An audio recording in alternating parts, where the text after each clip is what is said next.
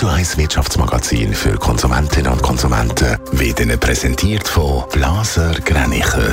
Immobilienkompetenz seit Jahrzehnten.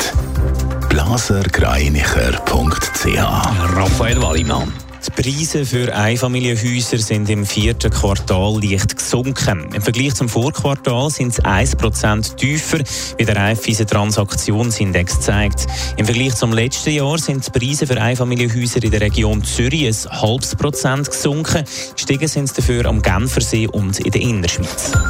Der ehemalige CS-Chef Tijan Tiam verlot den Verwaltungsrat vom Luxusgüterkonzern Kering. Das heisst in einer Mitteilung, der Ivor will sich auf seine Arbeit als Vorsitzender der Demokratischen Partei in der Elfenbeinküste konzentrieren.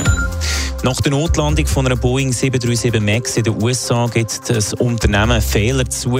Der Boeing-Chef Dave Calhoun hat vollständige Transparenz bei der Aufarbeitung vom Vorfall versprochen. Die Boeing 737 MAX ist am Freitag notgelandet. Offenbar hat sich eine Abdeckplatte von einem Notausgang während dem Flug gelöst. Die SBB die haben harte Zeiten hinter sich. Die Corona-Pandemie hat der ÖV-Branche sowieso schwer zugesetzt. Jetzt scheint es für die SBB aber wieder bergauf zu gehen, Raphael Wallimann.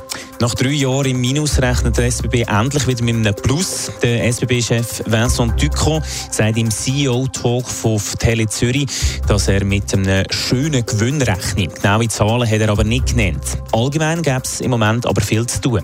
Es sind sehr, sehr viele Herausforderungen. Es sind auch sehr viele Dossiers im Parlament zurzeit, von der SBB betreffen und die muss sie begleiten, sei es Güterverkehr oder die Qualität ist ein großes Thema, ist eine Leistungsvereinbarung, sehr viel.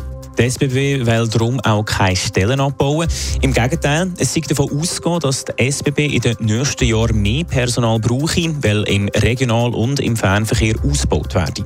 Und dann hat sich der SBB-Chef auch noch zu der Reparaturarbeit im Gotthard-Basistunnel geäußert. Wie sieht es da aus? Was gibt es da Neues? Die Reparaturarbeiten nach der Entgleisung von einem Güterzug im Sommer sind extrem aufwendig. Die Arbeitsbedingungen sind sehr hart. Es ging aber vorwärts, sagte der Vincent Ducon. Also wir die ersten Kilometer sind jetzt gemacht und äh, es geht Schritt nach Schritt einfach vorne und das werden wir schaffen. Also wir sind im Zeitplan. Spätestens im September soll der Gotthard-Basistunnel wieder uneingeschränkt befahrbar sein. Schon vorher soll es aber für Reisende Richtung Süden Entlastungen geben. Ab Ostern soll die Zahl der Personenzüge erhöht werden. Netto, das Radio 1 Wirtschaftsmagazin für Konsumentinnen und Konsumenten.